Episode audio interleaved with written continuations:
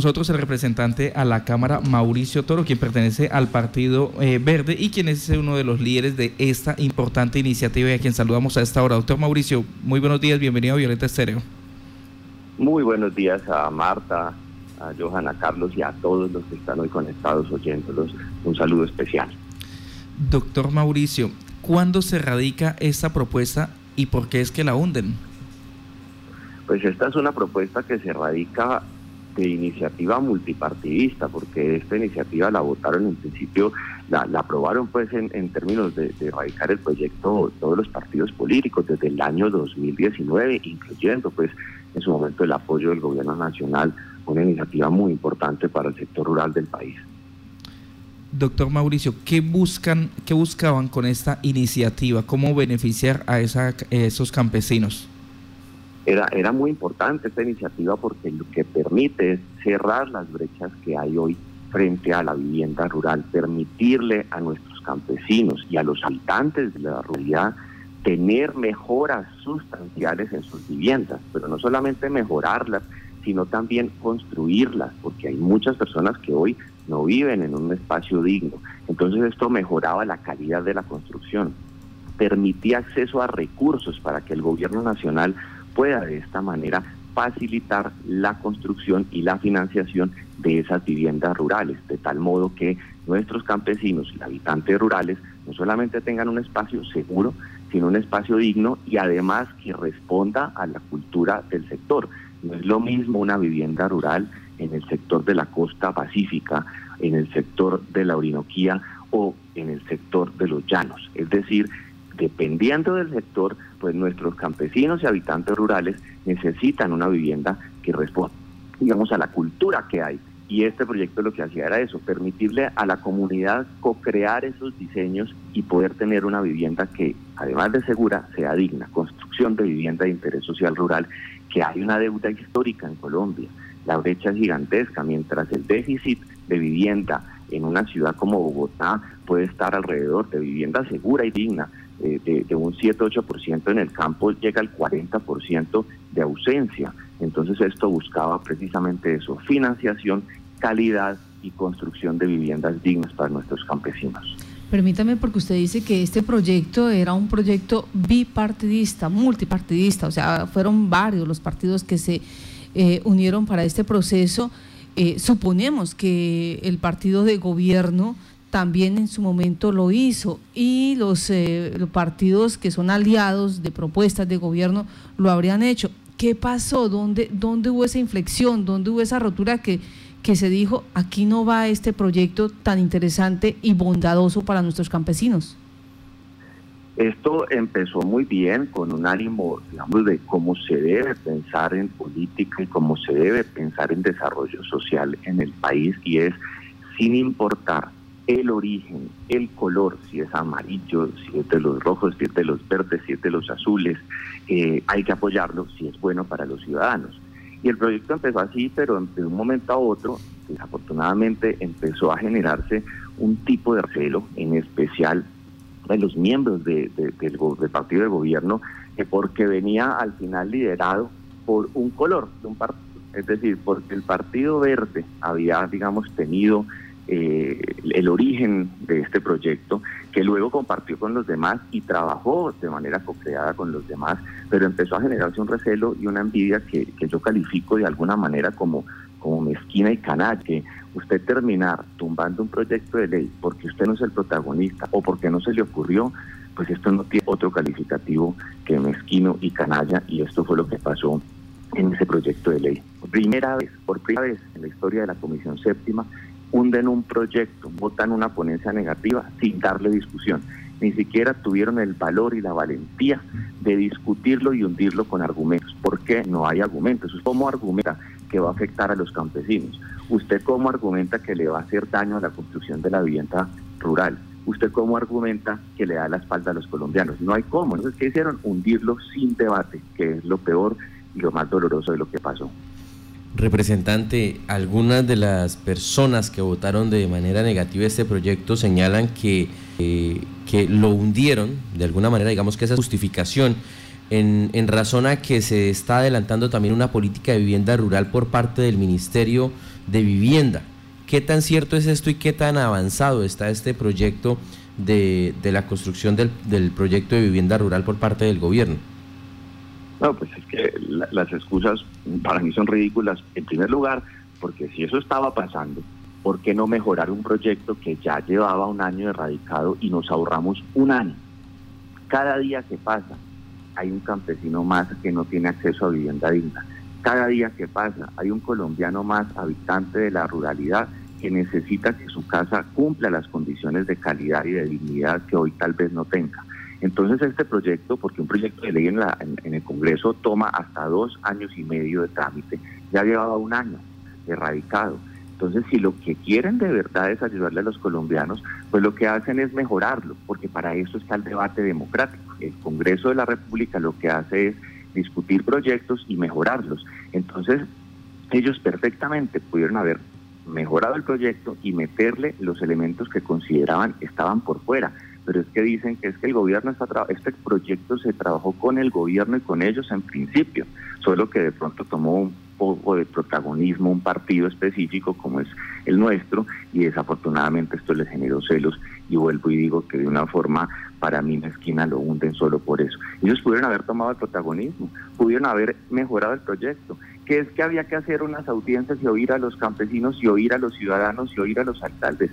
Para eso se hacen las audiencias públicas en el Congreso que ellos mismos piden tanto. ¿Para qué? Para oír a los demás. Pero no quisieron mejorar el proyecto, que ya era un proyecto bueno, construido con el gobierno desde el año pasado y con ellos también, sino que simplemente hundirlo para luego presentar uno igual y perder un año y medio en un gobierno que ya lleva dos años y poco ha hecho por la vivienda rural. Permítame, en la parte financiera, eh, ¿el gobierno justificó o argumentó eh, alguna situación para decir que se archivaba porque eh, situación de pandemia, situación financiera, eh, ¿hubo algún, alguna alusión a este tema o, no se tocó el tema financiero tampoco? No, absolutamente nada, porque es no dieron la oportunidad de debatirlo, simplemente eh, lo hundieron sin, sin discusión. Por primera vez en la historia, todo el mundo quedó aterrado. Es los medios de comunicación, analistas como ustedes, han quedado sorprendidos de que no se le hubiera ni siquiera una discusión un voto vergonzoso el de ellos, porque además no lo discuten y luego piden que no se hable del tema. Entonces, yo lo que digo es, ¿cómo no lo discuten ni siquiera? Un proyecto que además buscaba aumentar el presupuesto para la construcción de vivienda rural en este momento en el que estamos en pandemia y los campesinos del país necesitan apoyo y solidaridad. Buscaba precisamente, como es tan costoso construir vivienda rural, porque el traslado de los materiales cuesta, para llegar a zonas que a veces son inaccesibles. Entonces lo que buscaba esto era aumentar el presupuesto a los alcaldes y a quienes construyen para que puedan utilizar métodos alternativos de transporte y poder hacer rentable por parte de los constructores la vivienda rural, que hoy a veces nadie la construye, vivienda de interés social, porque es tan costoso llevar los materiales y nadie les reconoce ese costo adicional. Aquí se les reconocía hasta un 30% del sobrecosto de lo que implica construir en lugares de difícil acceso. Pero no, ellos no adujeron absolutamente nada, simplemente lo tumbaron. Hasta el ministerio estaba sorprendido dentro de todo. Doctor Mauricio, suena algo paradójico o qué lectura le da usted a esto y es que eh, parte de los eh, representantes que votaron de forma negativa pertenecen a departamentos con gran eh, con gran campo, con gran con bastante ruralidad, con bastante población rural como el Meta, Baupés, Casanare, norte de Santander, el Cauca, la Guajira y el representante de la comunidad afrocolombiana. Pues yo califico esto como un acto egoísta, individualista, que, los lleva no a pensar en los ciudadanos, en los campesinos, sino en un ego de propio de ellos. Es, yo quiero que sea mío, eh, yo quiero que el proyecto lo escriba yo y me tomen la foto a mí, además de que ya la tenían, pues, hombre, ni siquiera dijeron, déjeme participar bien. Y uno dice, tómese usted la palabra, sea usted el que defiende esto, una falta de astucia política, además, si lo quieren catalogar ellos entonces como un acto político. Esto, esto no, no, no tiene justificación alguna. A mí me parece que además de vergüenza, es, es, mezquino y canalla. ¿Cómo van a hacer una cosa así? Más aún cuando conocen la ruralidad, conocen la condición de habitabilidad de las casas de nuestros campesinos y habitantes rurales. O es que no han ido nunca a una casa que uno de nuestros habitantes rurales, que muchas veces no cuenta con las condiciones de seguridad o en especial de habitabilidad. Entonces simplemente en los ojos dan la espalda y piensan es en ellos y no en los colombianos. Y yo sí les hago un llamado a ellos que piensen en nuestros habitantes rurales y sobre todo, este es un compromiso que tenemos después de los acuerdos paz para cerrar las brechas que existen hoy en el campo, de colombianos que a diario se levantan a alimentarnos porque hacen todo el trabajo para podernos mandar a nosotros todos sus productos a las ciudades capitales, de los todos los días comen quienes habitan las cabeceras municipales. Adicionalmente, para que los niños puedan estudiar, muchas veces no tienen ni siquiera energía eléctrica, muchas veces no tienen un lugar digno para poder estudiar los hijos hoy de nuestros campesinos. Muchos habitantes rurales se tienen que venir a las capitales no por decisión propia, por obligación, porque allá no consiguen cómo vivir en condiciones dignas o para poder llevar plata y enviar plata sin, sin quererse ir de allá para poder mejorar la vivienda. Este proyecto les facilitaba ese proceso. Entonces me parece a, mí triste y, vergonzante lo que, lo que hicieron, más aún que ellos representan esa ruralidad porque la conocen, pero eso sí van a ir a pedir votos ahorita en dos años con una sonrisa de oreja a oreja. Pues ojalá los habitantes rurales les pregunten qué hicieron para ayudarles. El 2 de junio se celebraba el Día del Campesino, vea, semejante regalo que le dieron los congresistas. Representante Mauricio Toro, Hace un momento mencionaba Carlos justamente que analizando estos, estos votos negativos, pues son representantes de, sectores con amplia ruralidad. ¿Pesó más la afiliación política que, ese, que esa cercanía con sectores ampliamente rurales del país? Pesó más la mezquindad, exactamente, la afiliación política, por encima de los colombianos y de sus derechos, por encima de nuestros campesinos. Yo les dije a ellos, a mí no me importa el origen de un proyecto si va a ayudar a nuestra población. Los defenderé, en mis argumentos los defenderé a capa y espada como he hecho, ya ellos les consta en los debates de la Comisión Séptima, cuando han sido proyectos de ellos importantes, a pesar de nuestras diferencias ideológicas, los he apoyado, los he defendido, he salido a conseguir los votos que les faltan. ¿Por qué? porque uno cuando está en un cargo de representación política, como es ser congresista de la República, tiene que pensar es en los que están afuera, en la gente que votó por uno para decirle yo sí los estoy representando. Y a eso vamos, que ellos en lugar de pensar en los ciudadanos, pensaron en ellos mismos, en sus egos. ¿Por qué? Ah, no, porque el proyecto no era exclusivo de ellos, porque había que compartir el triunfo con otros partidos.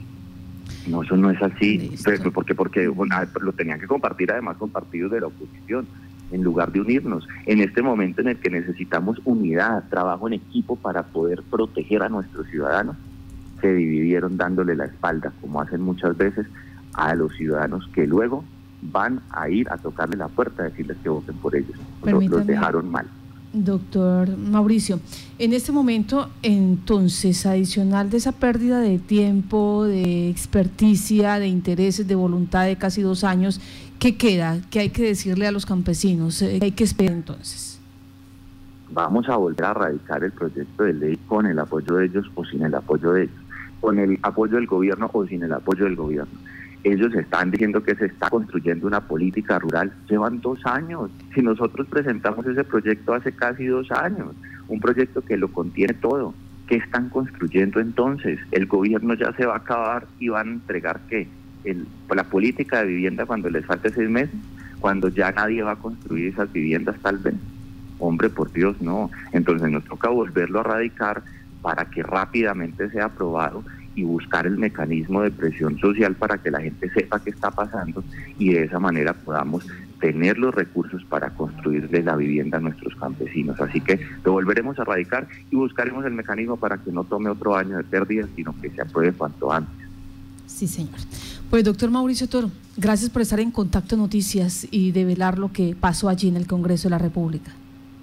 Marta, muchísimas gracias a Johanna Carlos, eh, un abrazo muy especial y bueno, seguiremos trabajando y gracias a ustedes por, por informar y permitirnos contar nuestra parte de la historia.